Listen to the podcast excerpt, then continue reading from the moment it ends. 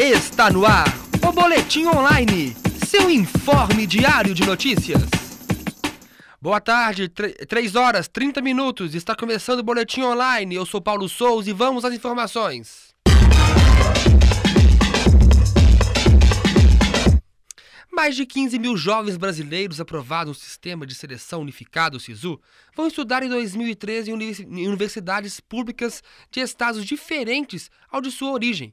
Levantamento feito pelo Ministério da Educação mostra que a mobilidade que corresponde ao número de calouros que se matricularam fora de seu estado de origem chega a 13% neste ano.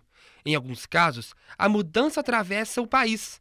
De acordo com os dados do MEC, tabulados no início, do, de, no início de maio, já foram realizados 118.966 matrículas em 101 instituições pelo país, Durante as inscrições, foram oferecidas 129 mil vagas. Quase 2 milhões de pessoas se inscreveram no processo das matrículas já realizadas, 15.671 foram feitas por universitários que terão de mudar de estado para cursar o ensino superior.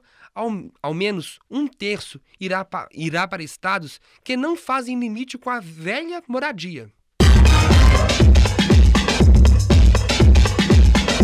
A edição 2013 do Exame Nacional do Ensino Médio, o Enem, já registrou 1.906.814 candidatos inscritos até às 6 horas da tarde da última quarta-feira, segundo o balanço divulgado pelo Ministério da Educação.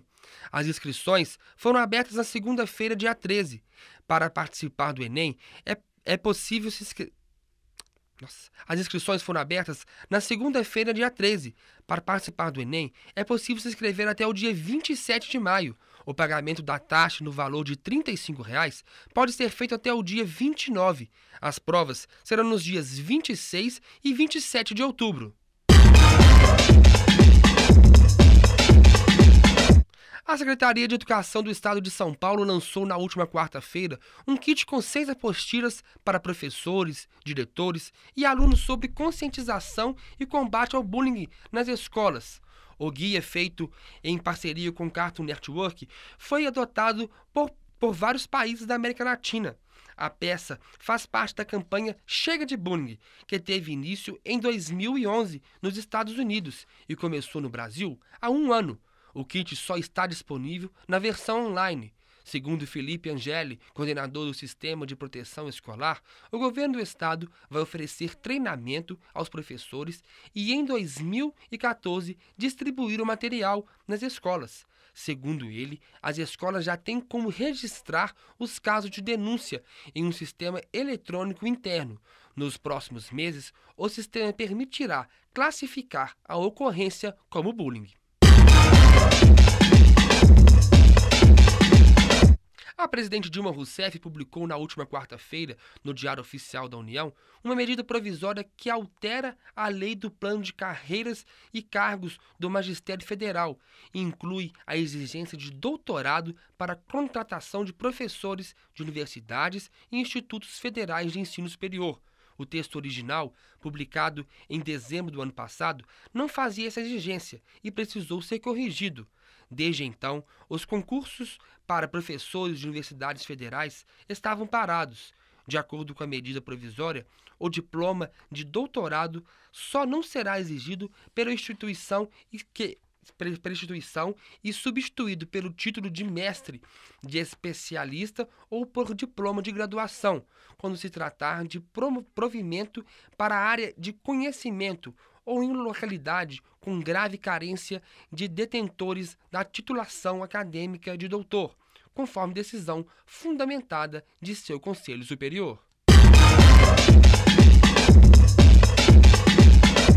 Para se aproximar ainda mais do estudante e conhecer o seu contexto, a Universidade Federal de Ouro Preto, a UFOP, uniu professores, alunos e técnicos administrativos na mobilização Sou Mais Juventude. A primeira atividade será realizada no dia 22 de maio, em Ouro Preto, no Centro de Artes e Convenções da instituição. O objetivo é envolver a comunidade acadêmica com uma programação que privilegie o universo cultural e debates. Haverá palestras, oficinas, exibições de curtas, exposições, circuitos de museus, mostras de bandas, dentre outras atrações. O Departamento de Estradas e Rodagens do DR vai instalar seis radares em três rodovias do Triângulo Mineiro.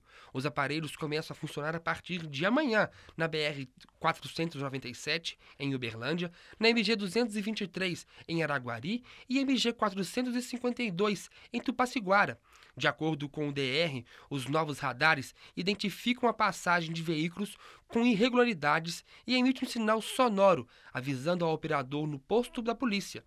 Eles leem automaticamente a placa do veículo e verificam as informações existentes no banco de dados fornecidos pelo Detran, que contém a relação de veículos roubados, com licenciamento atrasado e com mandado de busca e apreensão. Em Minas, existem outros três aparelhos com a mesma tecnologia, um na rodovia MG 030 na Grande BH e outros dois na MG 290 em Pouso Alegre. Outros 255 pontos de, do estado são fiscalizados por radares do tipo fixo. 3 horas 36 minutos, com a apresentação de Paulo Souza, coordenação de Sandra Freitas e apoio do Laboratório de Rádio da PUC Minas, termina aqui o Boletim Online. Boa tarde. Está no ar o Boletim Online, seu informe diário de notícias.